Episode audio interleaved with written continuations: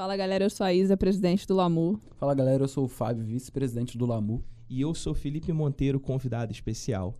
E nessa edição especial do Madcast, os futuros entrevistadores serão os entrevistados.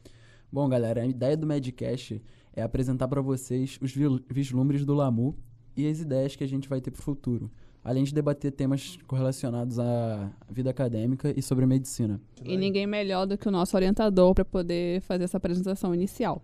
Então vamos embora? Bora. Então vamos lá.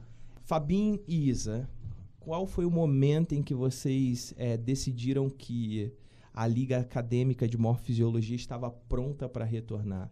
Vocês já sabiam que existia uma Liga Acadêmica desativada na Unigra Nossa, Rio? Nossa, foi uma novela. Nossa, foi, foi um foi, trabalho que eu nunca uma... tive. eu acompanho, eu sei mais foi ou menos o que foi, novela. né? novela. Assim, a Liga não, não estaria aqui se não fosse tu. Tu plantou essa ideia Plantou na, a semente. É, né? Literalmente. Não tô, não no final do. Pagando nada a vocês. não, não, foi no final do período, eu lembro como se fosse hoje. Tu foi agradecer a gente por toda a ajuda na monitoria. E aí tu virou assim: que tal se a gente fazer uma liga acadêmica? E eu sou uma pessoa um pouco curiosa. Então eu saí dali e eu fui no 100. Porque eu falei: como faz uma liga acadêmica? Aí a primeira ideia foi da gente montar desde o início, né? Uma liga sobre anatomia, porque eu, particularmente, nunca tinha ouvido falar de uma liga de anatomia e também não tinha, né? É, a gente. Não tinha a liga acadêmica de anatomia Exato. humana. Então a gente meio que teve que procurar sobre o assunto. A Isa leu todos os, os documentos Aham. de tudo pra, né, pra gente montar desde o começo, só que foi uma novela, tinha É, que... a gente perturbou bastante gente. É, trocaram, gente- trocamos muitos e-mails. Muitos e-mails. É, é muito bom quando você tem uma pessoa do teu lado que ela é ativa, assim, tipo, ela joga as coisas pra frente. Porque se fosse no meu caso, eu estaria, não, vamos ver sim, vai. de-" Sabe aquele, aquela galera Marcar que com chega é marcar com os amigos? Não, vamos marcar uma saída, não, Vamos, com bora, pô, certeza. com certeza. E ninguém marca. Eu seria Eu desse não tipo. sou assim, eu não consigo ser assim. Eu sempre reclamo. As pessoas do Rio são assim. É, não Elas sei, isso é um essa vamos, vamos, e nunca vai, mas na minha cidade não, a gente não é assim. Então, sei lá. Eu, eu sou muito empolgada com vida acadêmica. E aí eu me interessei pelo projeto logo de início. Entendi. Só que eu sou o tipo de pessoa que eu preciso. Eu preciso sentir que eu tô recebendo um incentivo pra eu acreditar que aquilo vai funcionar. Então, trabalhar com o Fábio é fácil, porque eu sinto que ele me incentiva a fazer isso. Então, Legal. isso me faz ter coragem de ir lá na frente, peitar e acreditar que vai dar certo. É, porque dupla é muito boa. né? sozinha eu não sei se eu ia ter toda essa coragem, não. E ao mesmo tempo, tu faz a gente acreditar que a gente ainda pode ir muito além. E aí eu Mas vou vendo, tipo assim, ah, eu vou fazer tudo diferente. E vem ideias na hora e dá certo. Se não der certo, a gente pensa tudo do zero. Não, É não, mesmo. não é, não é mistério pra ninguém que a gente vê vocês dois an- andando junto e sempre fomentando nova ideia, novas ideias, que como na gíria atual que vocês falam, deu muito match entre vocês, sabe? Vocês se dão ultra bem na questão de ideia, vocês têm o, o- o mesmo vislumbre do futuro, vocês têm o mesmo gosto pro crescimento e, e isso fez as coisas darem ultra certo. É, eu costumo dizer para para Rita, né, que acaba sendo nossa amiga também, que a gente te- a gente sente muita falta quando bons alunos eles vão embora, porque às vezes né, o que a gente pega não é grandes coisas e aí a gente fica sentindo falta daqueles que já foram. Então a monitoria ela é um período curto da vida acadêmica do, dos nossos alunos vocês têm um tempo limite em uma determinada disciplina de um ano. Então, ao vislumbrar que daqui a seis meses vocês estariam metendo o pé e indo embora, aí a proposta veio exatamente daí. Como é que prolongar um pouco mais da vida desses caras aqui dentro da Ah, Então foi morfisiologia? daí. E aí a liga era uma boa ideia para isso, entendeu? Porque aí vocês deixariam de ter um ano ali dentro, fomentando aquelas ideias, trabalhando com a gente, e vocês passam a servir como inspiração para outros alunos e ao mesmo tempo está é, acaba ficando ao lado da gente por mais tempo, entendeu? Então a ideia inicial veio daqui. Eu não sabia que vocês iriam pegar, agarrar isso com tanta força. E foi maneiro, né? Foi uma saga. Nossa, foi muito. Foi, foi. Nossa, foi muito saga. Conta, conta essa, um pouquinho dessa história. Eu sei que a gente não tem tanto tempo assim, mas conta de maneira resumida o como é que foi é, descobrir quem eram os antigos donos da, da Lamu e como eles se envolviam com isso e como foi achar essa galera que simplesmente não tava Bom, por aqui, entendeu? é, no começo a gente, né, como a gente havia dito, a gente queria criar uma liga do, do princípio, né? Desde, pô, criar um nome, ter que ser, é, Escreveu o estatuto. escrever o estatuto. Então, a gente tinha essa ideia, a Isa procurou tudo que a gente precisava, a gente tinha tudo pronto. Só que chegou lá no NUCEM e a gente não podia criar a liga de anatomia porque haviam duas ligas com nomes parecidos. né, com, Isso. teoricamente, né, temas parecidos, que era a liga de anatomia patológica e tinha a liga de morfisiologia, que é a LAMU. Só que, né, aí a gente ficou, ah, será que tem como a gente mudar o nome e tal? A gente ficou muito tempo pensando nisso. Aí a Isa, ela é uma hacker, ela conseguiu stalkear, Não, eu tenho Ah. contatos, eu já disse, tenho contatos. ela investigou toda, né, todas essas duas ligas e ela viu que a, a liga de anatomia patológica, ela era, eu não sei se ela ainda estava funcionando, Ela tá funcionando. ela tá funcionando. funcionando. ela viu que o LAMU não estava funcionando. Aí ela foi pesquisar e ela viu que o presidente, né, o antigo presidente do LAMU, ele nem estudava aqui na, na Unigran Rio, mas ele estava É, em outra Ele faculdade, tinha já tinha saído já. há muito tempo. E, pô, tá, a gente, pô, a gente pode assumir o LAMU então, que, né, é, do- é relacionado ao tema que a gente queria. Tudo bem, só que pra gente assumir o LAMU, não era simplesmente a gente ir lá e, pô, a liga tá, não tá ativa, a gente queria, né, continuar com ela. A gente tinha que pegar a, né, a diretoria, a administração do LAMU com os antigos presidentes. Só que o presidente, como eu disse, ele não estava mais aqui. Então, pra achar ele, não tinha como. Aí a Isa Eu achei o vice-presidente. Eu mandei um direct pra ele no Instagram. Nun- Nunca tinha visto ele na minha vida. Pensei, ou ele nunca mais vai me responder, vai me achar estranha. O cara Ou, assustado. né? é, ou então ele vai me responder. E ele foi muito gentil, ele me respondeu. Aí ele passou o número dele, a gente criou um grupo. Ele ainda agradeceu, porque ele falou que a gente tava fazendo um favor pra ele, porque ele tava perto de formar, então ele tinha que se livrar da liga de alguma forma. E o Caraca. problema que mais irrita a Precisou gente nem da, da ameaça. é que, Não. além, tipo, tudo bem a liga não tá ativa. Só que era é, é obrigação, tá no estatuto, né? Que é- se a liga não tiver ativa por um determinado período, né? Se não tiver envio de relatório, essas coisas, ela tem que ser ativ- desativada. Ou pela, pela presidência, ou pela própria Unigran Rio. Só que a liga não tinha sido desativada. Aham. É, assim, em resumo, eu troquei 32 e-mails com a faculdade e recebi ligações deles. Porque eles já estavam de saco cheio de trocar e-mails comigo, então eles começaram a me ligar, falando assim: Isadora, já são muitos e-mails, então eu tô te ligando aqui agora. Vamos vou te explicar melhor aqui no telefone. Só que não adiantava, eu mandava um e-mail de novo. Pra quem não conhece a Isadora, ela é uma pessoa com uma cara de anjo, mas é, é daquele tipo insistente que as pessoas olham assim e falam assim: caraca, eu tenho que me livrar dessa o mais rápido possível. Ela consegue pela desistência dos outros. É verdade. E, e a parte do cartório? Aí, né? Nossa. É, gente foram- conseguiu- foi outra, foi outro Nossa, grande foi desafio. outro desafio, realmente. A gente conseguiu né, o contato do vice-presidente, o antigo vice-presidente. A gente começou a conversar com ele, falou, tudo bem, vamos lá. Só que para ele passar a diretoria, né, a administração do LAMU pra gente, a gente tinha que é, autenticar em cartório, né? Só que inicialmente a gente não conseguiu achar o cartório. A, a- onde a liga, o cartório onde a liga foi fundado, tava, a gente não conseguia achar esse endereço. E foi muito tempo até a gente encontrar. Só que daí, né, finalmente dia, a gente, nossa, tava muito quente, a gente teve que rodar Caxias um dia que nosso sol decidiu brilhar, além do Caxias é o É. inferno. É. Aí a gente, né, foi atrás do cartório, conseguiu lá passar tudo certinho e pegamos a administração do LAMU.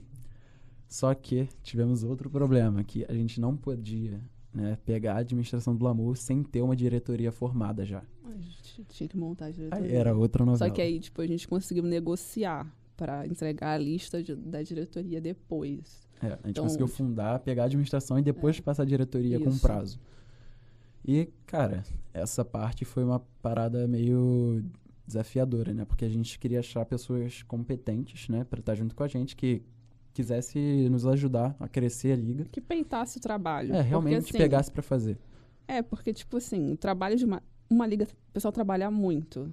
Então, pra você acreditar que aquilo vai funcionar, eu não ia querer dividir só com qualquer pessoa, porque, ah, porque é meu amigo, ah, porque, sei lá, é legal. Não. Eu quero que a pessoa vá trabalhar, pra eu não ter que ficar enchendo o saco. Eu odeio ficar enchendo o saco dos outros pra lembrar que a pessoa tem que fazer alguma coisa. porque na minha cabeça todo mundo é adulto, então já tá no subconsciente que a pessoa tem que saber que ela tem que fazer aquilo. Aham. E, tipo, não é segredo pra ninguém que eu tô na minha segunda graduação. Então, eu sempre vejo que eu, eu não quero repetir os mesmos erros da minha primeira, entendeu? Então, peitar tu- tudo pra poder a Lamu acontecer é porque eu não quero perder essa oportunidade. Porque na minha antiga graduação eu deixei passar oportunidades que hoje, com uma maturidade maior, eu vejo assim, putz, eu não deveria ter deixado passar. E ele, no caso, que nem conhecia isso, tá começando a conhecer agora. Nossa, não sabia de nada. Eu não tipo, sabia é. de nada, não sabia nem o que era o PubMed. Nossa. Você tá Tá sendo o entendido. orientador do Fabinho no final, né? E ele que é meu veterano. Tinha É. que ser o contrário.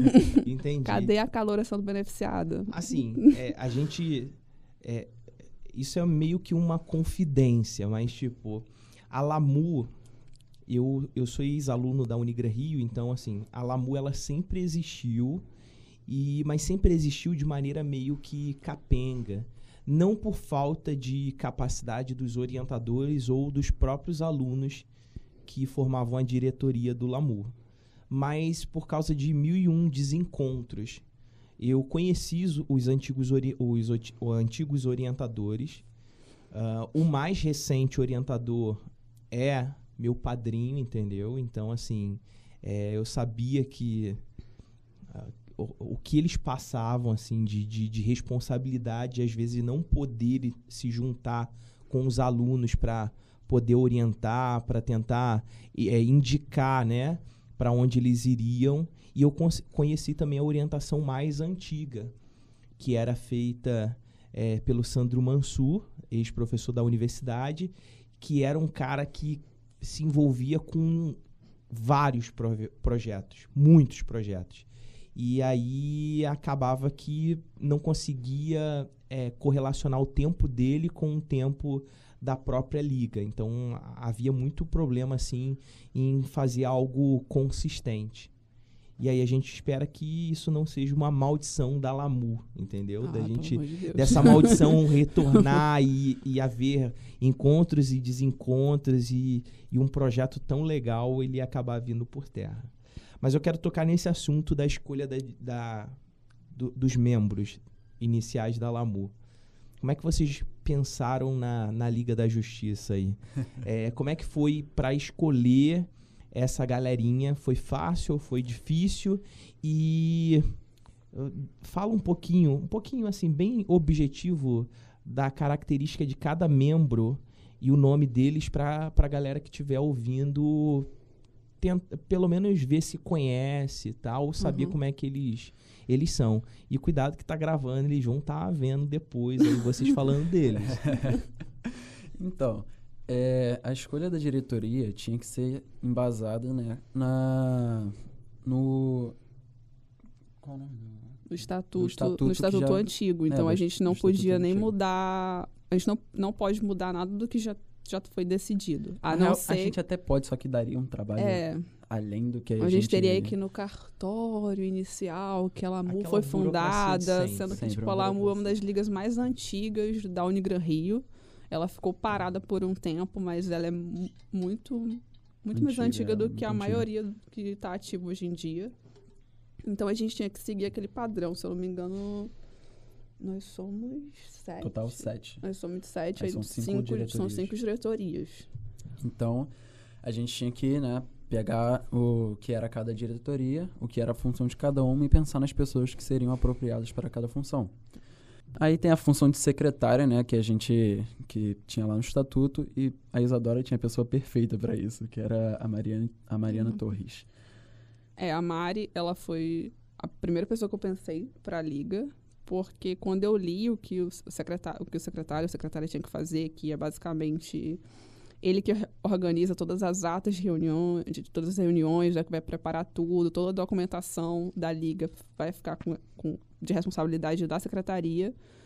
Por ela ser a pessoa mais organizada que eu conheço na face da Terra, e eu já trabalho com ela desde que eu entrei na faculdade, todos os trabalhos em grupos eu faço com ela, e ela é sempre a líder do grupo que vai organizar tudo.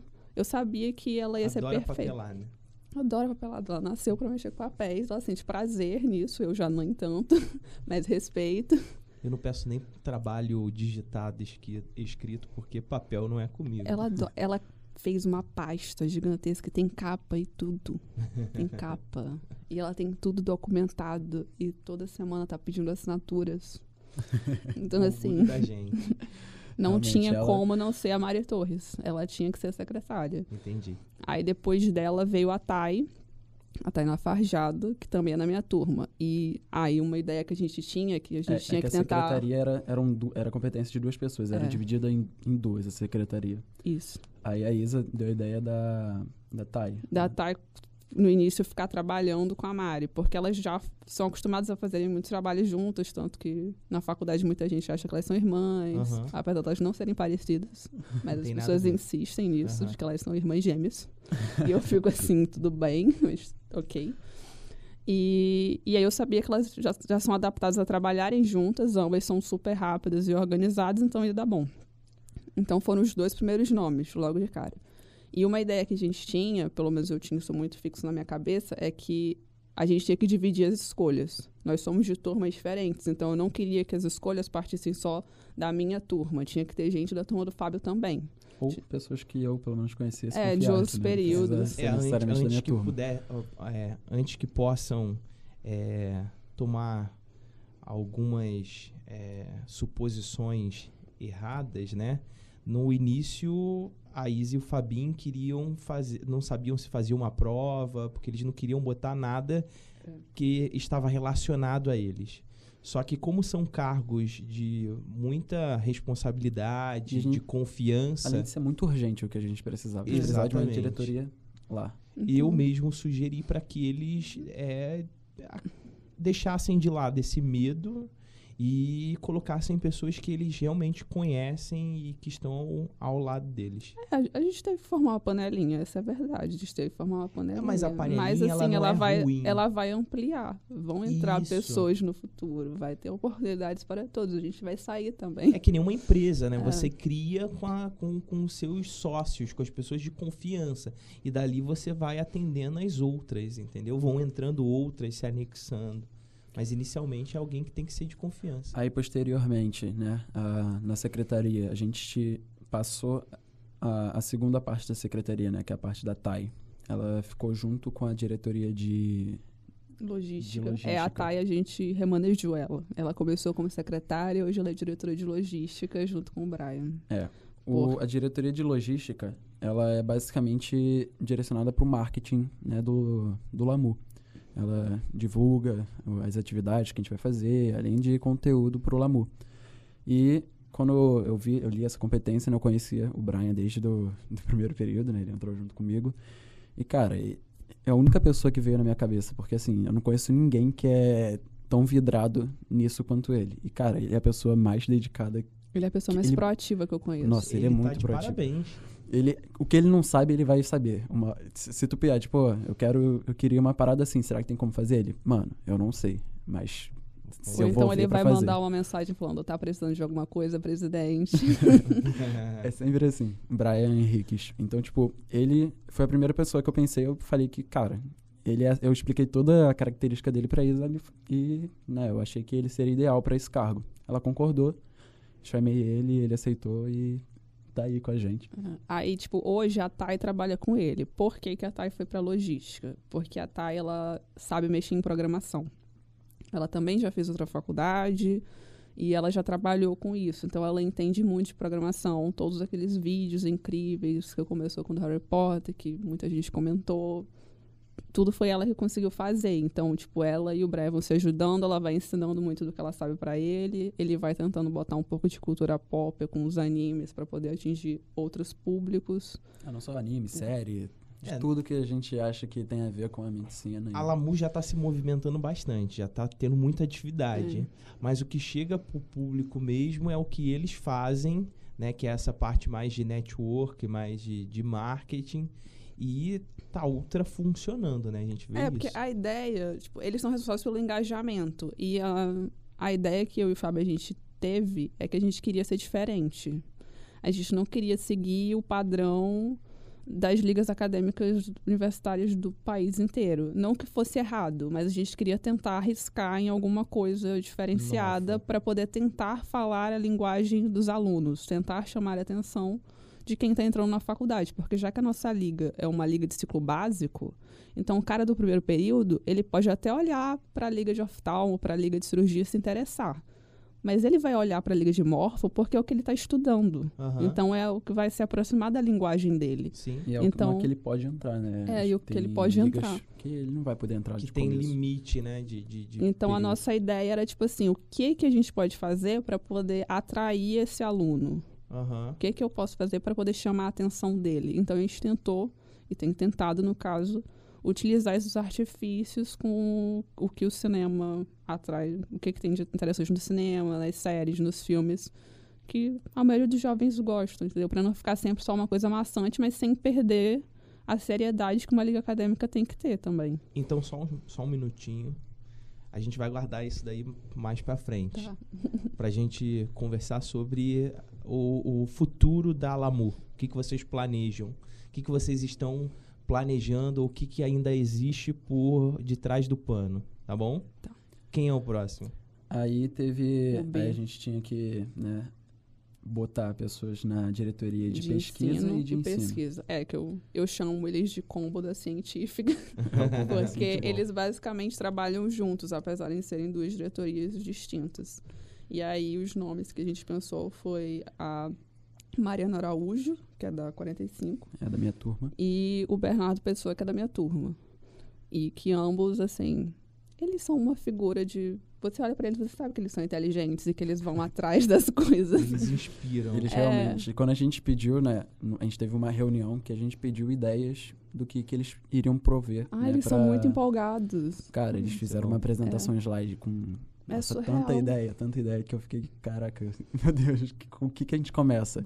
E durante a apresentação eles explicaram, pô, a gente fez esse modelo de, de começo, esse, esse, esse. Vocês podem escolher qual que vocês querem e tal. E, cara, eles Eles simplificaram dão opções, tudo. eles, Eles dão deram opções, opções eles fazem trabalho adiantado. Eu fico assim, ai, pelo amor de Deus, aplausos incríveis, E- muito obrigada. E, e nesse começo, né, e provavelmente no resto, né, do desenvolvimento do Lamu, todas as diretorias, elas trabalham muito unidas uma com a outra. Porque tudo bem que a diretoria de logística, né, do marketing, eles, eles têm que é, tem que postar, postar bastante coisa, né, do, com relação a, a conteúdo. Só que eles pegam esse conteúdo com a diretoria de pesquisa e ensino. Então eles trabalham junto, eles fazem a pesquisa, um, eles, o, a diretoria de pesquisa, né, eles pegam o conteúdo, trazem temas, e a diretoria de logística, eles formulam isso para apresentar para o público de uma forma mais, como posso dizer, visualmente agradável, mais atrativa, enfim. Então é é uma interação muito É, to- sinérgica. todos, todas as diretorias estão de alguma forma se ajudando. Às Sim. vezes, no final, por mais que um seja especificamente diretor de alguma coisa, ele acaba dando opinião sobre outra, porque a gente está tentando criar esse vínculo de tipo, todo mundo pode se ajudar no serviço, até porque nós somos poucos, né? Nós somos Ah, apenas sete pessoas ligando, é, dirigindo uma liga, né? Então- Porque é o começo. E a gente então- tá, tipo, dirigindo e aprendendo a dirigir uma liga. Então, não, não vem com manual. É. Não É. mesmo. Então, Vocês, já, vocês pegaram um carro sem ter a carteira de motorista, entendeu? Estão tá aprendendo aprendendo na hora. é, a gente tava aprendendo na hora. Ok, ótima equipe. Não, Assim, realmente, o- a gente, eu não me arrependo de nenhuma pessoa que a gente escolheu. eu. Nada que. Mesmo a gente tendo todas essas ideias, né? De, pô, vamos querer ser diferente, querer colocar cultura pop, mesmo a gente querendo fazer isso, eu tenho certeza que a gente não conseguiria se não fosse esse pessoal, velho. Porque, assim, eu vou fazer uma. Eu não conseguiria fazer nem algo parecido com o que eles estão fazendo, então. Não, tipo, é gratificante você estar junto de uma equipe que tanto acredita no trabalho junto contigo, como Quer melhorar. é, exatamente. Então eles trazem ideias porque eles também estão empolgados com o crescimento da liga. Aham. Então, assim, não existe uma relação de hierarquia na Lamu, sabe? É todo mundo muito igual e se respeitando. O máximo que eles fazem é falar assim, não, tem que escutar a palavra do Fábio e da Isa. eles têm que falar. vocês aprovam essa ideia, isso aqui, mano, claro. Mas, assim, é todo mundo com ideias mu- muito coerentes e inovadoras, na minha opinião. Eu sempre me assusto a cada reunião e fico assim, caraca. É, realmente, show à eu parte. fico impactado com cada, cada, cada vez que a gente se reúne, né, pra discutir algo novo. É Mas algo, agora- tipo, nossa, Agora que a gente conhece já a equipe, né? A gente já sabe como é que ele é formado e quais são as qualidades. E os vislumbres do da Lamu, o que se o que, que vocês mesmo, porque assim, quando nós já vimos que tem muitos alunos que estão perguntando, ah, como é que funciona, como é que faz para participar. É, a gente vê uma empolgação, essa empolgação ela está estampada no rosto dessa galera aí que está entrando agora e de outros que já passaram, já estão em períodos mais avançados. Mas vocês, o que, que vocês esperam da Lamour como líderes? O que, que vocês estão planejando? Que, a, aonde vocês querem chegar? Acho que essa pergunta ela, é complicada, porque assim, aonde a gente quer chegar, a gente, às vezes a gente nem sabe, a gente só quer tornar a coisa cada vez maior. Mas vocês têm alguma ideia do que vocês querem promover assim?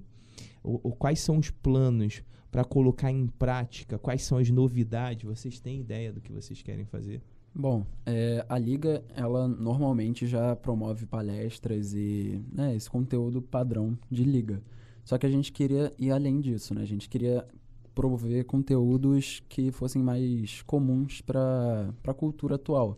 Né? Nesse, tanto o Medcast, né, que a gente está aqui, a gente vai passar ideias do, do próprio Lamu, além de postagens no Instagram, que são relacionadas à, à medicina, né, ao conteúdo que de forma que eu não vejo nenhuma outra liga fazendo, por enquanto, pelo menos, que a gente, a gente sempre tenta passar, né, o conteúdo de uma forma mais, como posso dizer, palpável, né, palatível para o público. E a gente tenta sempre, né, crescer dessa forma. Entendi. Então, a gente implementa coisas que a gente acha é, agradáveis pra gente, né? Tipo, Sim. é, você deu a ideia do podcast, eu falei, nossa, podcast realmente eu escuto bastante e acho que ia ser uma coisa que ia atrair pessoas. Ah, como é que a gente pode fazer isso? Pô, entrevista com pessoas que, né, vão trazer informações úteis para o dia a dia da, do aluno. Ah, além do... A gente, tá, a gente tem planejamentos de, que a gente não pode... É, não, a gente não sem pode spoilers, sem não pode- spoilers. Porque às vezes ela pode nem acontecer, a gente pode E trocar também de tira ideia. um pouco da surpresa, né? É. Mas assim, a gente está sempre planejando uma, um meio de passar a informação de uma forma diferenciada, né? E, assim, na, minha visão mais filosófica, é, a i- o que eu vejo da Lamu, eu, pelo menos eu- o que eu desejo que a Lamu se torne, é que ela quebre a barreira do acadêmico que está entrando na faculdade, dele não saber o que, que uma faculdade pode fornecer para ele. Porque é o que a gente mais vê. Por exemplo, o Fábio era meu veterano, mas ele não sabia o universo de projetos que ele poderia entrar. E isso é muito comum na faculdade. A gente não tem ninguém para te contar isso, sabe? Para te falar, ah, sabe como é que faz para entrar numa iniciação científica? As pessoas só acham que tem monitoria e às vezes não faz a monitoria porque acha que não estudou o suficiente para a prova, ou então porque tem vergonha de falar, então acaba não criando coragem. Isso é importante até para os próprios coordenadores ouvirem, né? Às vezes, é, eu digo assim, é, é, é um, não é uma crítica, né? É, é, é plantar uma semente, porque tem, tem professores que chegam dentro de sala de aula e falam sobre a vida científica, a extensão acadêmica, mas assim, E dentro da própria universidade, será que existe essa, essa, esse fomento? Tipo, tem professores que trabalham, mas trabalham em outros laboratórios. E aqui dentro da Unigra Rio, você tem esses laboratórios? O aluno ele tem como se envolver? Vocês têm amigos que fazem algum tipo de iniciação científica ou extensão acadêmica aqui na própria faculdade. Mas fica parecendo até um um, como é que é, é uma sociedade secreta, é, poucas pessoas fala, ficam sabendo. Não, e tipo, quando alguém consegue, normalmente as pessoas não falam muito sobre isso, ou você não entende como é que conseguiu. E eu acho, sei lá, na minha concepção, isso tem, tem que acabar um pouco, tem que acabar um pouco essa competição interna de que você, quem é que faz mais projetos acadêmicos, quem conseguiu o maior número de organizações estudantis no seu currículo, sabe? As pessoas têm que sentir prazer pelo que elas estão fazendo, mas ao mesmo tempo elas têm que descobrir o que elas podem fazer. Tipo, eu não fazia a menor ideia de que eu poderia estar apresentando um podcast. Eu estou apresentando um podcast. mas, assim, eu sempre penso, tipo, a faculdade é uma oportunidade única. A maioria das vezes a gente só vai fazer ela uma vez, a ideia é que a gente só faça ela uma vez. E você não vai repetir o que você vai fazer aqui dentro. Então você tem que aproveitar o máximo, até para você saber o que, que você gosta e o que, que você não gosta. Então é assim que eu vejo a Lamu, sabe? Eu quero que os alunos eles consigam não só se identificar com a morfofisiologia em si, mas que a gente, de alguma forma, consiga apresentar para eles o mundo de possibilidades que a vida acadêmica fornece. Até para eles poderem fazer em, outros, em outras organizações estudantis da vida ou fundarem as suas próprias ligas, sabe? Se sentirem inspirados. Uhum. Porque é possível. Vai dar trabalho? Vai, mas é possível.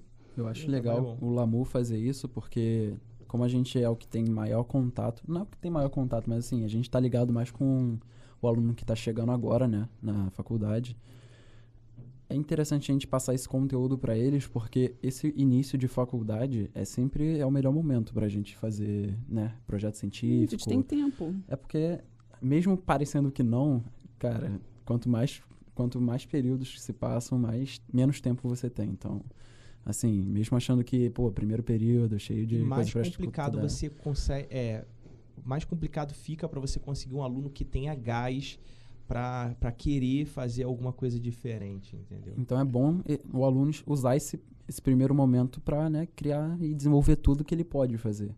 Então acho que a, a Lamu passando isso para esse povo, e não só para o aluno que está no começo, né? Quem está no final também não precisa desistir. Mas assim, esse, o aluno do início ele tem uma, uma, um tempo né, muito maior e poder de, de, um alcance, né? Sim, até poder porque, progredir mais. Até porque o foco muda, né? Chega uma hora no ponto da faculdade que tu vai querer ficar mais voltado para fazer estágios, para andar um pouco mais em hospital. Então, enquanto tá com tempo para aproveitar a vida acadêmica, descobre o que, que dá para fazer. Né? É, pelo menos essa é a minha visão, porque depois a maioria das pessoas que eu vejo que não aproveitaram dessa forma se arrependeram, entendeu? Isa, você vai usar o seu ímpeto para conseguir novas parcerias? Porque eu sei que tem algumas aí que já, já surgiram. E vocês falar, deixaram de stand-by, não, vamos ver o que, que a gente faz. É, a gente vai tentando. Mas assim, tu fala novas parcerias em que sentido? Com congressos, é, é, sociedade. Outras instituições. É, outras instituições. Até porque eu tenho uma ideia, assim como inicialmente eu propus o podcast, eu tenho algumas ideias que, sei lá, vocês podem tentar fomentar. Por exemplo, por que não fazer um jogos da anatomia, entendeu? Tipo, fazer uma, tipo uma gincana, claro que a gente vive num momento complicado, mas futuramente você tendo aí um pouco mais de liberdade para transitar, por que não promover uma, uma gincana, né? um, um, um grande.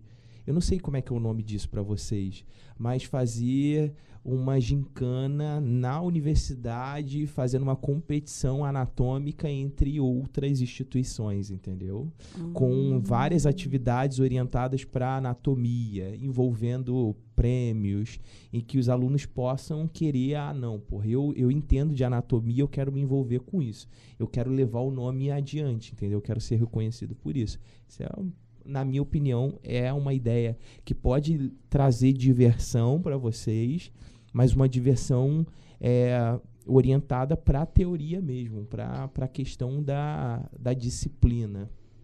A, a, a ideia eu achei muito interessante. E tipo, a gente sempre gosta de pegar essas ideias. Infelizmente, agora a gente não pode trabalhar muita coisa, né?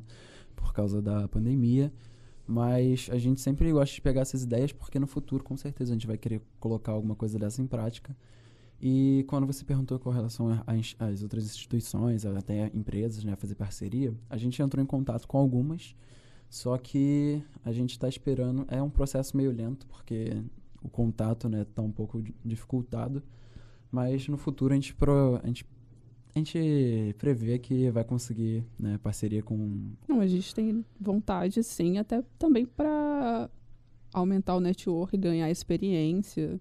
Tem uma galera que já está em mó tempão, outras ligas que são bem mais antigas, sabe? A gente está engatinhando, então. Isso eu acho porta para vocês no acho futuro. que né? qualquer oportunidade de você trabalhar junto com uma outra equipe que esteja disposta, ela sempre deve ser bem-vinda. E sobre multidisciplinaridade? Tipo, no começo vocês trouxeram uma visão de querer uma liga um pouco mais multidisciplinar. Apesar da liga se chamar Liga de Morfisiologia Médica, vocês vieram com uma, uma, uma proposta de querer inserir outros cursos dentro da liga. É, a gente primeiro, a gente sabe que primeiro a gente tem que ver como é que isso funcionaria na questão das regras da própria universidade, mas esse desejo ele ainda existe de certa forma de trazer, de colocar uma liga mais multidisciplinar, porque o conceito de medicina ele é um conceito amplo, ele não é, está entrelaçado com um curso, ele estava entrelaçado com uma prática uma prática de saúde, entendeu? Então, ainda existe essa, essa vontade? Então, no momento, no, no começo, né, na criação da, da liga, quando a gente estava na ideia de fazer uma liga de anatomia, ia ser algo mais voltado realmente para anatomia em si, né? Só que como a gente pegou, acabou né, administrando a LAMU de morfofisiologia, a gente percebeu que a morfo ela engloba muito além da, do que apenas a anatomia né, em si padrão que a gente vê lá no anatômico. Aí inclui histologia, inclui prática. E isso não é só, não é exclusivo, não é matéria exclusiva da medicina. E a gente queria englobar né, outros cursos, porque, assim, acho que o conhecimento não é algo privado da medicina. Mesmo a gente fazendo parte da medicina, claro. a gente não é uma coisa que se pode ser aproveitado por outros cursos, por que não, né? Então a gente tinha essa ideia, né, Lisa, de uhum. chamar né, a atenção não só da medicina. Tanto que na palestra em que você é, foi o palestrante. Tinha muita tinha gente muita da gente nutrição, enfermagem. É. Tinha muita gente de outros cursos. e até que não tinha faculdade nenhuma, né? Só queria lá porque ficou interessado com o tema e foi ver mais Legal. um pouco. E assim, a gente chegou até tentar descobrir pela faculdade se a gente conseguiria colocar dentro da diretoria ou como ligante alunos de outros cursos de área de saúde. Só que, infelizmente, a gente não pode. A, a liga ela é da medicina, então só pode participar alunos da medicina. Só que isso não impede de ter, tipo, parcerias de eventos é, com os alunos da odonto, os alunos da nutrição, dependendo do que se for proposto, entendeu? Se a gente conseguir apresentar, pelo que eu entendi, a universidade não barra esse tipo uhum. de interação. É, se, se, for algo que a gente for promover, a gente pode é. se juntar com ligas de outros cursos para né, conseguir promover e, algo. E a ideia também de se aproximar dos outros cursos, não só pela Morfo é, ser um, uma disciplina geral de toda a área de saúde, é, também tem que entender que as outras áreas, os outros cursos de saúde também devem ser valorizados. A medicina, às vezes, ela é super valorizada em relação ao resto e as pessoas têm que entender que... Uma coisa engraçada é que tá, tudo bem que toda regra tem sua exceção, mas o que eu vi desde que eu entrei para né, pra faculdade é que, tudo bem, a, a medicina é super valorizada e né, visada, assim, como superior, algo do tipo, só que nem sempre pelos alunos da medicina. O que é, eu vejo é pelos alunos, pelos de, alunos de outros cursos, tipo, ah, nossa, quando eu tava quando eu comecei a dar monitoria, né, dava monitoria da Rita de morfisiologia, tipo, quando eu tava dando monitoria pro pessoal da medicina, tinham outro pessoas de outros cursos lá que, uhum. pô, vinham pedir ajuda e perguntar, pô, de qual curso tu é? Ah, medicina, ah, caramba, pô, tu pode me ajudar, tu vai saber, que não sei o quê. E eles davam uma valorização que com os meus colegas, né, que eu vejo assim, eles não têm, não tem. não tem tanto esse, é. esse ego. É, é, é, a responsabilidade que vocês carregam nas costas. E eu, eu, culturalmente falando, talvez isso não se modifique muito, entendeu? Mas a gente já vive um processo de transformação é, da área da saúde numa área muito mais multidisciplinar, onde cada um sabe o seu propósito. Você não tem mais uma equipe agora formada por um médico. Você, às vezes, tem um enfermeiro líder uhum. da equipe. E a equipe em volta tem o seu nutricionista, tem seu fisioterapeuta. E isso dá muito mais é, importância a cada um dos, dos profissionais mas ainda existe aquela questão cultural, e eu acho que isso vai existir por muito tempo, de vocês serem um ponto de referência. O ponto de referência, ele não é ruim, ele não é pejorativo, entendeu? Ele não quer dizer que vocês são melhores e tal. Mas isso quer dizer que vocês precisam se colocar como algo que, que representa para eles também uma mudança, tipo, do cara olhar e falar assim, cara, eu quero ser que nem esse cara sabe? Porque tem muito aluno bom porque acha que a carga horária dele é menor do que a de vocês, ele é menor também, ele uhum. tem menos capacidade. E na verdade não é. É só ele sentar a bunda lá e estudar também que ele vai chegar no nível. Ele pode debater contigo, claro, cada um na sua área, mas ele pode debater no mesmo nível que você propondo coisas, entendeu? Então assim, eles veem vocês muito como referências. E às vezes essa referência ela é meio manchada por um ou outro indivíduo que não entende que não, não é que vocês estão num pedestal, mas sim que vocês. E isso que você falou sobre né, não, ser, não sermos melhores, cara, eu vi muito isso quando eu estava né, auxiliando a Rita na, nas aulas dela para outros cursos. O que eu via é que enquanto eu estava lá, o pessoal ele era muito mais. Tipo, tinha uma turma dela que era de nutrição, farmácia estética. e estética. Aí era uma turma gigante que era era uma turma gigante. E, assim, quando, eu, quando eu tava apresentando a matéria, era um povo muito. O pessoal era muito empenhado em aprender. Porque, assim, que, o que a Rita me passou, né? Que quando eu comentei com ela, que, tipo, o pessoal da minha turma tá pouco se lixando para isso. Quando eu vou perguntar, eles não sabem. Quando eu pergunto aqui, o pessoal sabe, sabe? Aí ela falou que, cara, como é esse pessoal, né? Eles têm menos tempo de faculdade, normalmente uns, eles... Muita gente, né? Eles trabalham enquanto fazem faculdade. Então ela disse que, né? É a opinião dela. Ela disse que eles valorizam muito mais esse tempo de uhum. aprender porque eles têm menos tempo. E, e a maioria paga o próprio curso. Então, ele, é ela é, dá mais realidade. Hum. Eles dão mais valor para o momento que eles estão tendo. Então, ela disse que provavelmente esse é um dos motivos deles estarem mais. É, uma coisa é você tá, tipo, não é, todo, não é todo aluno que é assim. Mas uma coisa é você tá em casa, podendo assistir uma TV e depois sai do seu momento de lazer e vai para a faculdade estudar. E outra coisa é você estar estudando é que é tá no trabalho, ralando pra caramba, e sai do trabalho e vem pro ambiente da faculdade, onde é, na verdade, o seu lazer, entendeu? Então os papéis eles se trocam muitas das vezes. É claro, tem muito aluno da medicina que sabe da responsabilidade que tem em mão e trata isso daqui como algo sério, é, entendeu? E tenta aproveitar ao máximo. Mas é realmente o que a Rita falou tem seu fundo de verdade. Às vezes o cara que está ralando, ele sabe que aqui ele está descansado. Ele tá, só tem que usar a cabeça, que para muitos é, é complicado, né? A gente sabe que a gente não evoluiu para isso, não evoluiu para pegar um livro e ler. Ler um livro é difícil, evolutivamente falando, é difícil. A gente está adaptado para caça, a gente está adaptado para alimentação.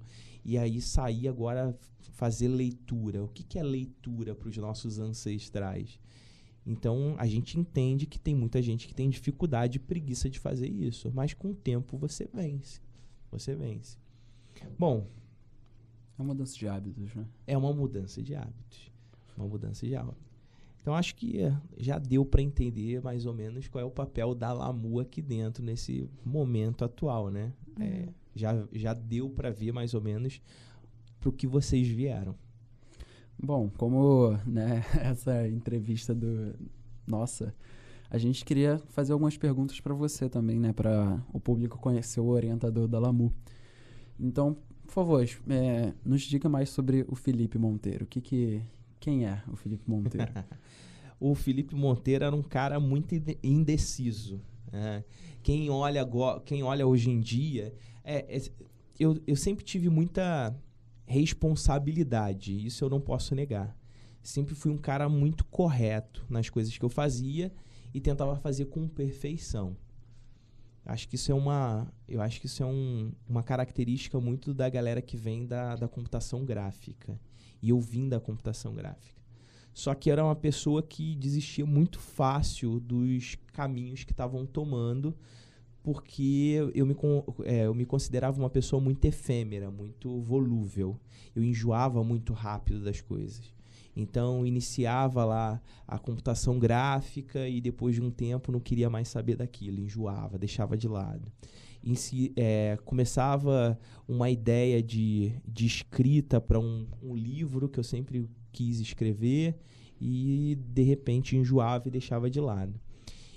E aí foi quando eu entrei para enfermagem, a, minha família é da área da saúde, eu de, de, é, decidi entrar para enfermagem na época e eu tive isso daqui como um, uma prova de que eu podia terminar alguma coisa na minha vida, entendeu? Tipo, não ter, é, deixar a coisa pela metade, incompleta.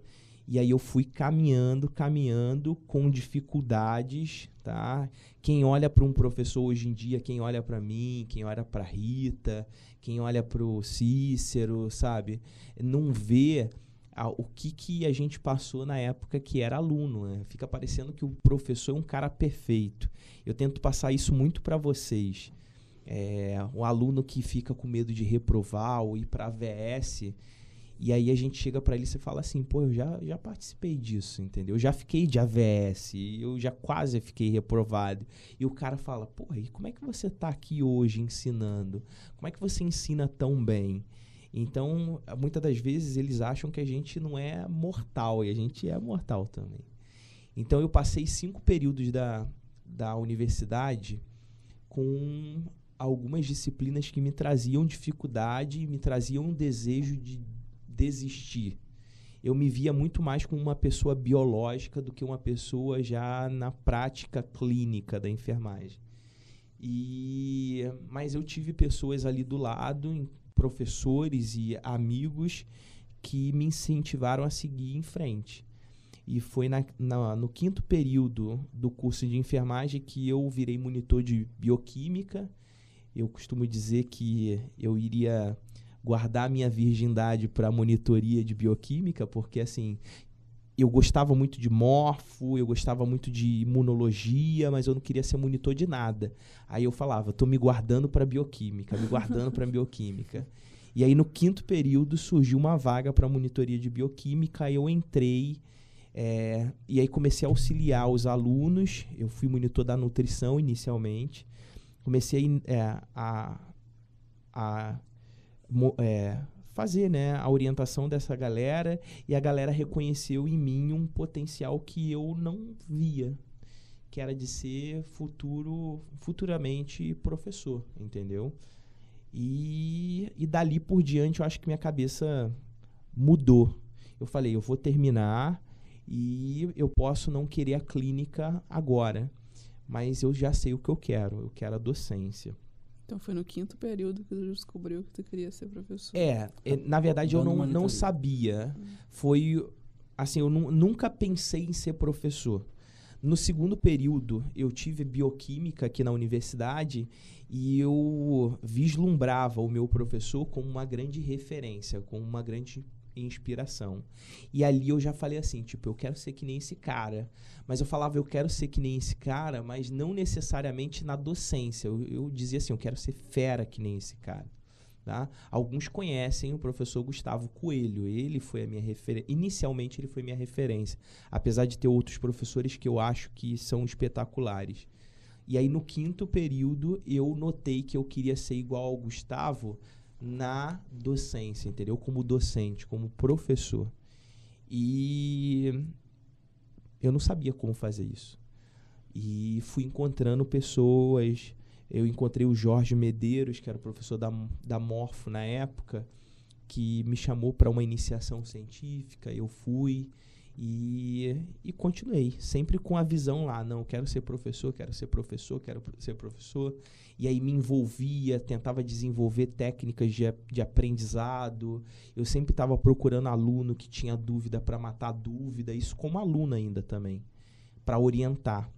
E quando eu terminei a, a universidade, por eu não digo que por sorte, tudo tem um significado nessa vida. É, logo que eu terminei, eu fui, eu tive uma proposta de retornar como preceptor. Já emendei a minha graduação direto no mestrado, e enquanto eu fazia mestrado, eu retornei como preceptor de anatomia na instituição.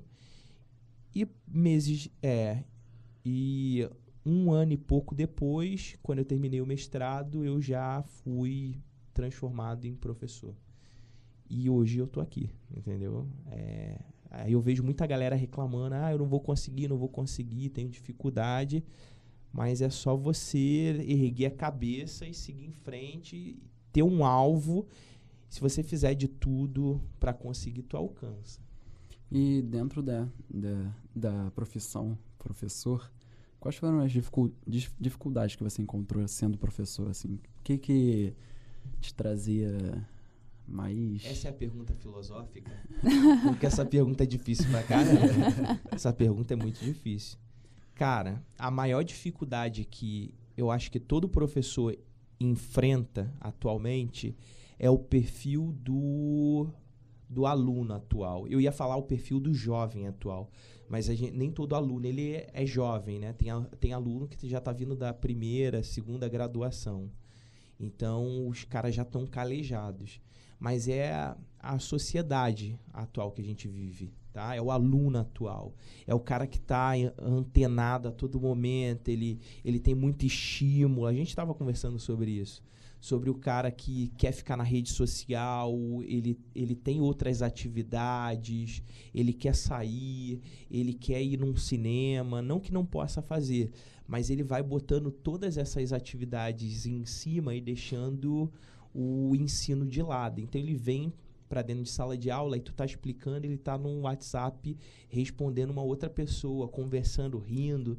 Então a maior dificuldade é você saber lidar com isso, é você saber é tirar a atenção do cara de uma coisa que ele acha divertido e para ele achar divertido a sua aula, para ele querer a sua aula. Isso que você falou sobre né, muitos estímulos tem até uma, um ponto nisso na criação de filhos mesmo.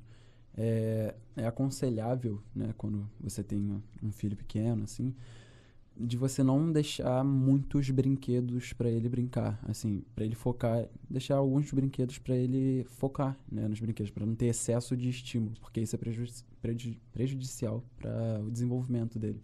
Porque assim, tem um brinquedo aqui, um brinquedo aqui, e assim, o que que eu faço? Eu faço um pouco de cada um e eu não vejo a fundo nada.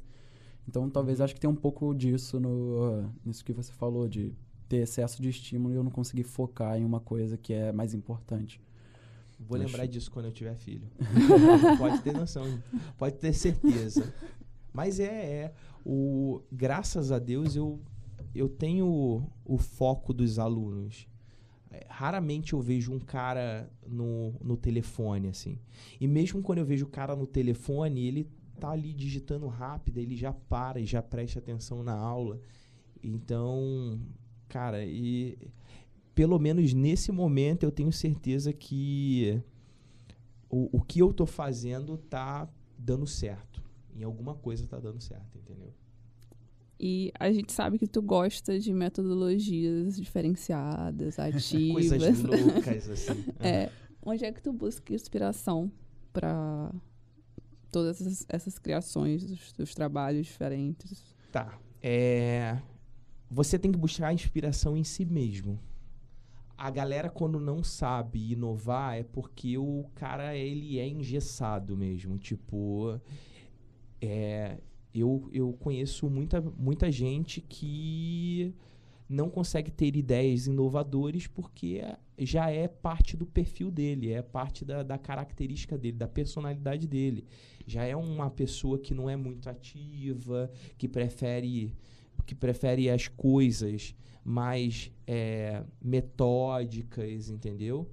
Porque se você é uma pessoa ativa, que, que, que, que aquela situação comum ultrapassada te incomoda, você começa a ver assim, porra, isso não é legal, sabe?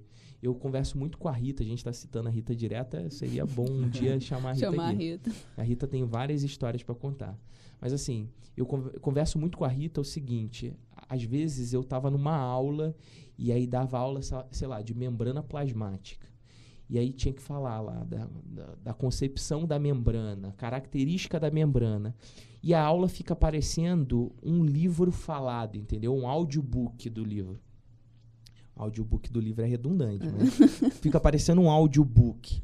E aí você sai da aula, os alunos dizem assim, pô, foi legal a aula e tal, mas você não se sente satisfeito. Você fala assim, caraca, tudo que eu falei é aquilo que estava no livro, assim, foi mecânico, não foi ativo. É, e aí aquilo vai te incomodando, incomodando. co- Aí você começa a se perguntar, como é que eu posso transformar isso em algo ainda melhor? Se ele achou legal, eu sei que eu posso melhorar aquilo. Aí você começa a pensar em tipos de metodologia, sabe? Eu acho que dentro da gente sempre tem uma lembrança da infância. Jogando RPG, sabe? Jogando um jogo de tabuleiro, assistindo um, um filme, um desenho. E aí você fica pensando assim, cara, isso é divertido. Quem não gosta, né, de jogar alguma coisa, ou quem não gosta de assistir uma série, assistir um filme, e aí você fica, como é que eu posso inserir isso que é legal pro cara, isso que é divertido, num ambiente que ele acha chato? E aí você começa a cruzar as coisas e fala, não, tem, tem possibilidade. Então, a prática da, da eureka, de você ter ideias de metodologias inovadoras, é olhar para dentro, ver o que, que é chato, tentar identificar o que, que é divertido e tentar entrelaçar o divertido com o chato para tentar inovar de alguma forma. E é assim que a gente vai criando as coisas. Eu já tive seminários na, na forma de jogo acadêmico, onde os alunos produziam jogo, e aí Legal. eles iam, e eu fomentava, falava assim, não, não quero jogo de rolar dado, não quero um jogo de perguntas e respostas, porque isso é uma prova oral, ou isso é muita sorte. Eu quero que vocês fabriquem algo diferenciado. Como é que eu vou aprender só só lendo as regras do jogo? E aí manda os caras fazerem, eles trazem ideias ótimas. Então sempre tem ali um jeito de você transformar a aula em algo divertido.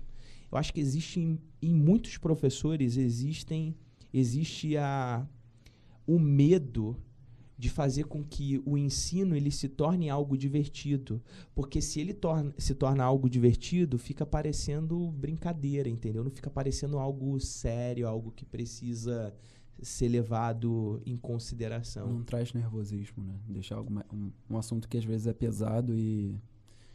E, sei lá, algo difícil, deixa mais leve. Exato. Porque às vezes parece que o leve, ele não tem tanta importância, entendeu? Tipo, ah, se o cara aprender isso aqui de maneira muito fácil, então isso daqui não é importante. Eu acho que isso é meio uma problemática do nosso sistema de ensino, né? Da forma como, sei lá, desde antigamente a gente tinha que aprender tudo extremamente rígido. Aham. Tipo, meu pai conta as histórias, sei lá, de tabuada, tinha palmatória, sabe? E aí, Tipo, hoje Tinha em- que é, decorar Decorar a tabuada decorar antigamente. né? tudo, é. Então, tá tendo essa mudança hoje em dia, mas às vezes as pessoas ainda se assustam um pouco. É. Essa- Ainda ficam meio relutantes. Essa falha é muito boa, Isa, porque o que acontece? O ensino ele tá mudando, tá havendo essa necessidade de transformar o ensino em algo mais ativo. O problema é que as pessoas, mui- muitas pessoas estão tentando mudar o ensino de maneira errada, entendeu? Uma coisa é eu querer que o ens- o ensino ele se torne mais ativo, outra coisa é eu conseguir transformar ele em ativo de maneira adequada. Uhum. Então, às vezes, a gente vai pegando ideias que é mais do mesmo, só que com uma mudança um pouquinho de cara. Entendeu? Uhum. Ah, é, você vai ler esse textinho aqui para discutir com seu amigo. Só que a leitura do texto é a mesma coisa que o cara ler o livro e discutir com o amigo dele o que, que ele entendeu ou não entendeu do livro. É uma prática antiga, mas você só está mudando a roupagem dela. Então, a gente ainda faz muita inovação de maneira inadequada, entendeu? A gente, é, às vezes, só muda a capa da coisa. A gente não está mudando totalmente, a gente não está inovando. A gente só está modificando o visual da metodologia que já está ultrapassada. Uhum. Perfeito. E a gente conhecendo o seu jeito né, de ensinar uma, um jeito ativo, que é botar a mão na massa, que é praticar, como é que está sendo para você ser um professor durante uma pandemia? Complicado. o cara que gosta de estar tá em atividade, que gosta de olhar o aluno nos olhos, que gosta de estar tá ali é, de maneira ativa, ensinando, se divertindo, mostrando para o cara que aquilo ali é importante. Quando você tem um, um método de distanciamento que torna as coisas tudo mais informal, é, cara, é difícil. É difícil. É difícil você ler o que, que o cara escreveu no chat e pensar e, e, ter certeza que aquele cara ele tá ele tá realmente se importando com a tua aula. É bem complicado. Uma coisa é você ver no olho dele o que, que ele teve dificuldade só de você falar e o que, que ele achou ultra legal, ultra maneiro. Caraca, que, que show isso que ele acabou de falar. E outra é você ver pelo chat o cara falando: Não, muito bom isso daí, gostei disso não, não dá para levar muito a sério algumas coisas, entendeu? Então está sendo bem difícil. Mas, como tudo na vida, é evolução, é adaptação. É, né? Você teve que mudar bastante, né? O jeito que você ensina para adaptar para ah, o mundo online. Sim. As sim. atividades, fazer com que o aluno realmente queira. A gente tem um desafio. Não, não tem, tudo nessa vida tem uma coisa boa e uma coisa ruim. Ao mesmo tempo que você tem um ambiente que você não consegue ter certeza exata de como o cara está se sentindo sobre o que você está falando, você também foi colocado numa situação de incômodo que faz você criar coisas novas. O desafio, ele já existia, vocês conhecem o desafio. Uhum. O desafio, ele já existia, mas ele só foi tomar uma forma um pouco mais, é, digamos assim, bem mais planejada hoje em dia por causa da quarentena entendeu? Tive que adaptar ela ao blackboard que vocês estão utilizando. E aí pensar, cara, como é que eu vou transformar isso no, numa antes eu fazia dinâmica dentro de sala de aula. Como é que eu faço dinâmica com cara online? E aí começa, não, vou produzir um arquivo de áudio, vou produzir um arquivo como se fosse jornal, entendeu? Para o cara ler, para ele se importar com a história e assim por diante. E aí ele vai entrando naquele ambiente, ele vai interagindo com aquele ambiente. Bom, para quem está escutando, o desafio é uma, é, um, é uma metodologia que o Felipe está né, tá desenvolvendo de né, é uma, meio que uma investigação, fazer com que o aluno ele entre no mundo da história que o Felipe criou. E, dividido né, em fases. É, dividido em algumas fases. e o Felipe ele monta, né? Me explica um pouco sobre como é que é o desafio. O desafio é essa metodologia que você criou. É um livro interativo, né? É. Você tem os capítulos, esses capítulos eles estão entrelaçados com algumas unidades do, da, da, da disciplina e aí o cara ele vai progredindo e conhecendo a história.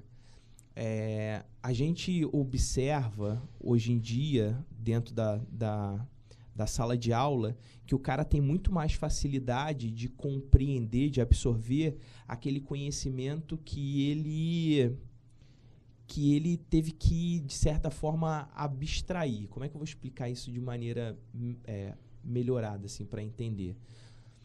Uma vez que você você entra em sala e começa a explicar um determinado assunto.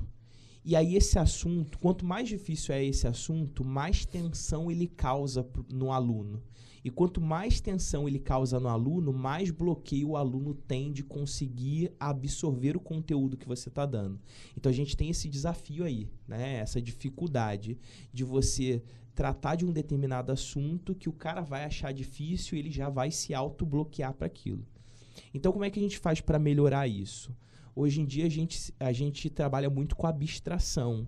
Então, a gente tira ele do ambiente é, universitário, né, de sala de aula, para ele conseguir pegar tudo que você está falando sem perceber que aquilo ali é algo complicado. É, meio que- é bem psicológico isso, né? É. Se ele percebe que é uma coisa que é, ah, é matéria, ele já associa com algo, ai meu Deus, tem que estudar isso. tem que-" Então, ele vai lendo uma história, né? Ele vai lendo uma história que ele vai acompanhando um personagem e aí ele vai achando aquilo legal, tipo, tá interessante essa história. Só que a história ela tá inserindo para ele vários conceitos da disciplina aos pouquinhos. Então ele não percebe que ele está fazendo a leitura de um livro, do, do livro acadêmico, entendeu? Ele vai pegando as informações dentro do contexto de um, de um seriado que ele está tendo que ler e não ver, mas sim de ler. Ele E aí ele vai- né? É, ele vai imaginando. E aí ele vai absorvendo sem perceber que era aquele o objetivo mesmo, fazer ele saber da disciplina, saber uma questão que é extremamente difícil. Entendeu? Então você faz ele abstrair aquele meio é angustiante que ele vive. E você tá pegando alguns resultados positivos com isso? Muitos, muitos. Isso começou na bioquímica, que já é uma disciplina complicada, né? Eu tava conversando com o Cícero ontem, porque não, eu estava conversando com o Cícero hoje, porque o Cícero falou que os alunos eles estavam achando bioquímica muito difícil. Eu falei, é bioquímica, né? É, a gente, os alunos eles sentem muita dificuldade em bioquímica, independente do professor que eles têm. Então eu tentei modi- modificar a bioquímica. Falei assim, cara, é, é o, a- menino dos meus olhos. Bioquímica é a coisa que eu gosto. Eu quero transformar isso em prazeroso para o cara também, assim como é pa- prazeroso para mim. Então eu comecei a formular dentro da bioquímica essa questão e as notas começaram a subir, entendeu? E, e foi muito surpreendente, porque as notas saíram do, do vermelho, lá do 5, 5,5, ou até menor do que isso. Então, a bioquímica tem um grande índice de reprovação e eu comecei a ter grande parte dos alunos 7,5, né, 8, que é uma nota surpreendente para bioquímica e altos índices de aprovação. Não é nada milagroso, tipo, não, o cara vai participar do desafio, ele já vai ser aprovado, não é isso. Ele precisa se envolver com aquilo ali, com aquele processo. E aí ele acaba melhorando sim o aprendizado dele. Então as respostas têm sido muito boas. Perfeito. É, com toda essa tua história inspiradora dentro da docência, eu queria saber se tu já pensou em algum momento em desistir Da docência, da docência. não. Não, mas eu já tive di- dificuldades, assim, tipo, de você falar assim, cara, é, que momento que a gente está vivendo, entendeu? Que momento triste. É, eu nunca achei que eu ia chegar numa turma que eu ia falar assim, cara, eu quero que vocês vão embora. Tchau, mete o cara. pé. É, mete o pé. Hum, Nunca achei que eu ia chegar numa turma é, desse tipo, mas ah, chega um momento, a gente não tá livre de nada. Então já chegou um momento que eu peguei turma que eu falei assim, cara, eu só quero que o semestre termine.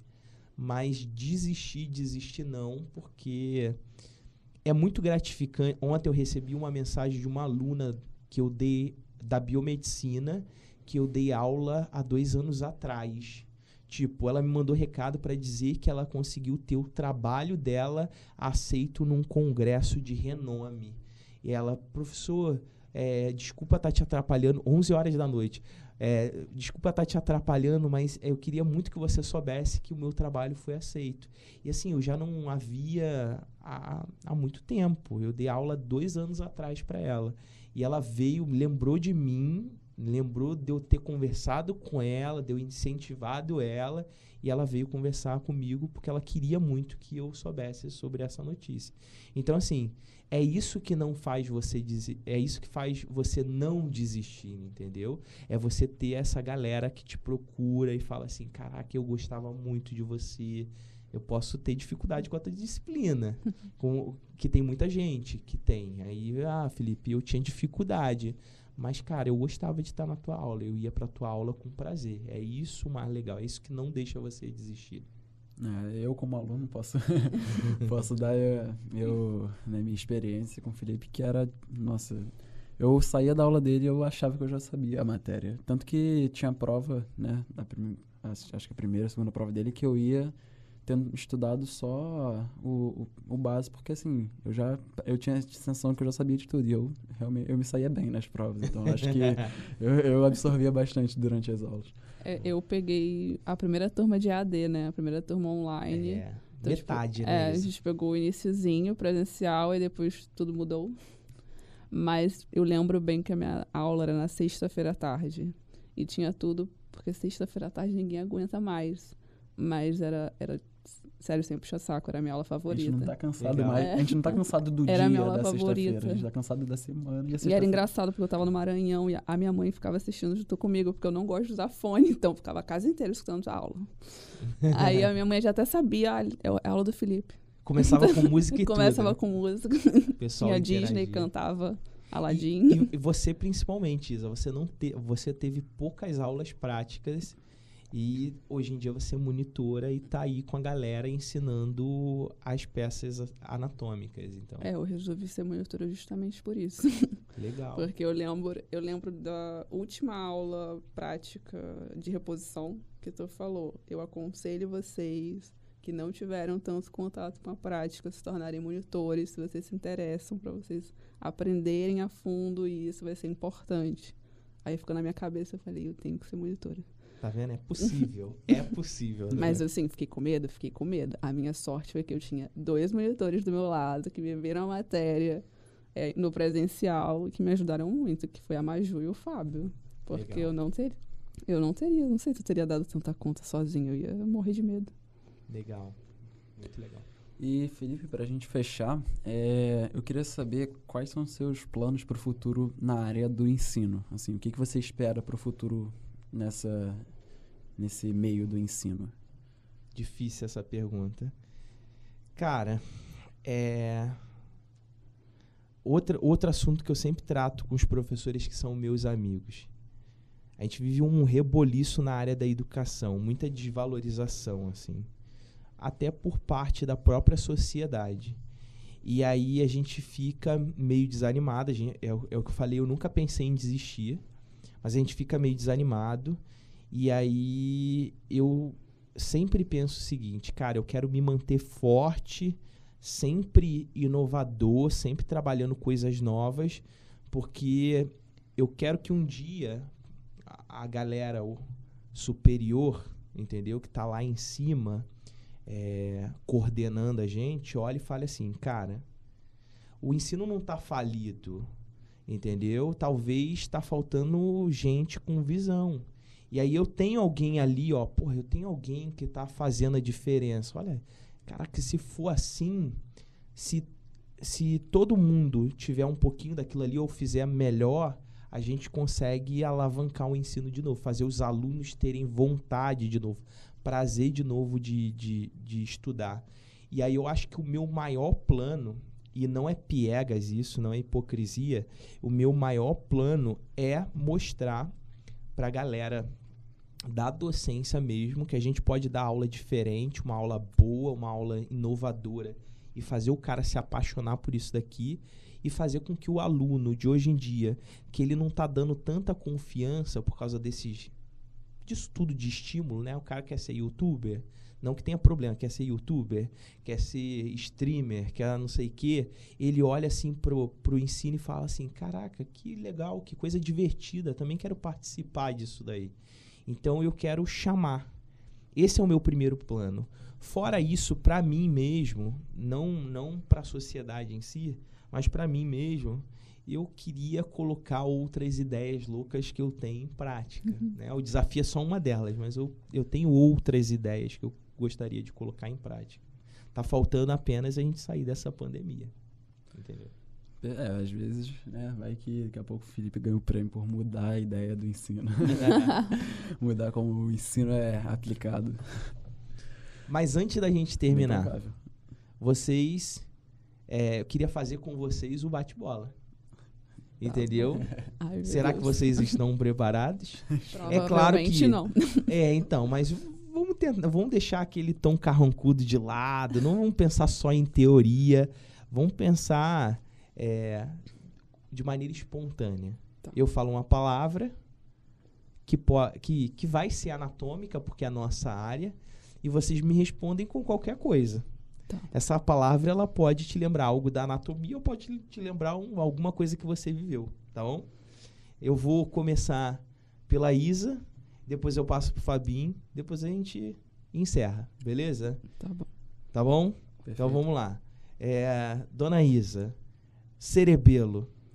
Nossa, me, cerebelo me lembra a Mariana, porque ela repetiu tanto isso na, pra gente dar pra prova prática da Natália, que Jesus Cristo, qualquer pessoa que chegava naquele anatômico, ela ficava, quer que eu, te- quer que eu te explique cerebelo? Pelo amor de Deus, cerebelo. Cerebelo é lindo, então o cerebelo, sempre, o cerebelo me lembra a Mariana automaticamente, não tem como. A Mari não sai da tua cabeça, né? Não, a gente mora juntos. Muito né? querida.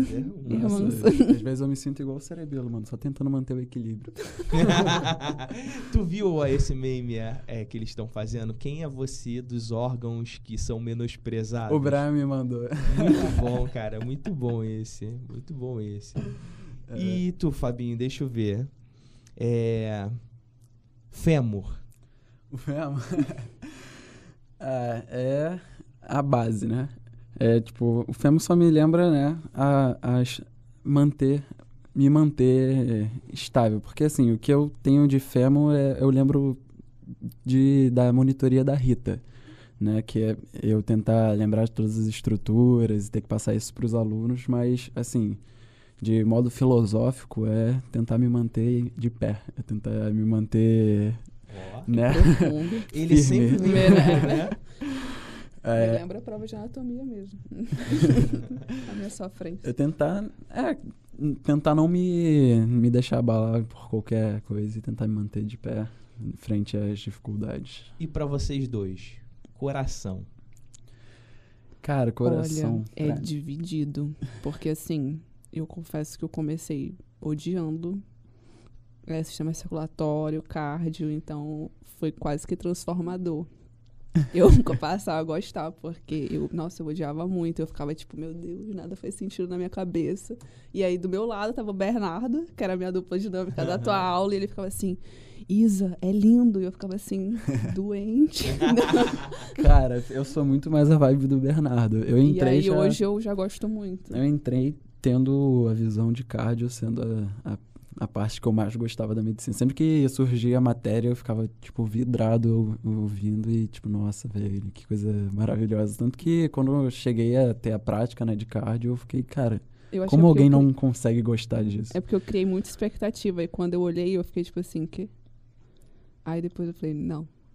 Só que assim, eu falo no sentido global, não só da anato em si, tipo, de tudo, da histologia, da fisiologia, tudo. De primeira, eu esperava muito e eu achei difícil. Aí depois, não, temos que voltar atrás.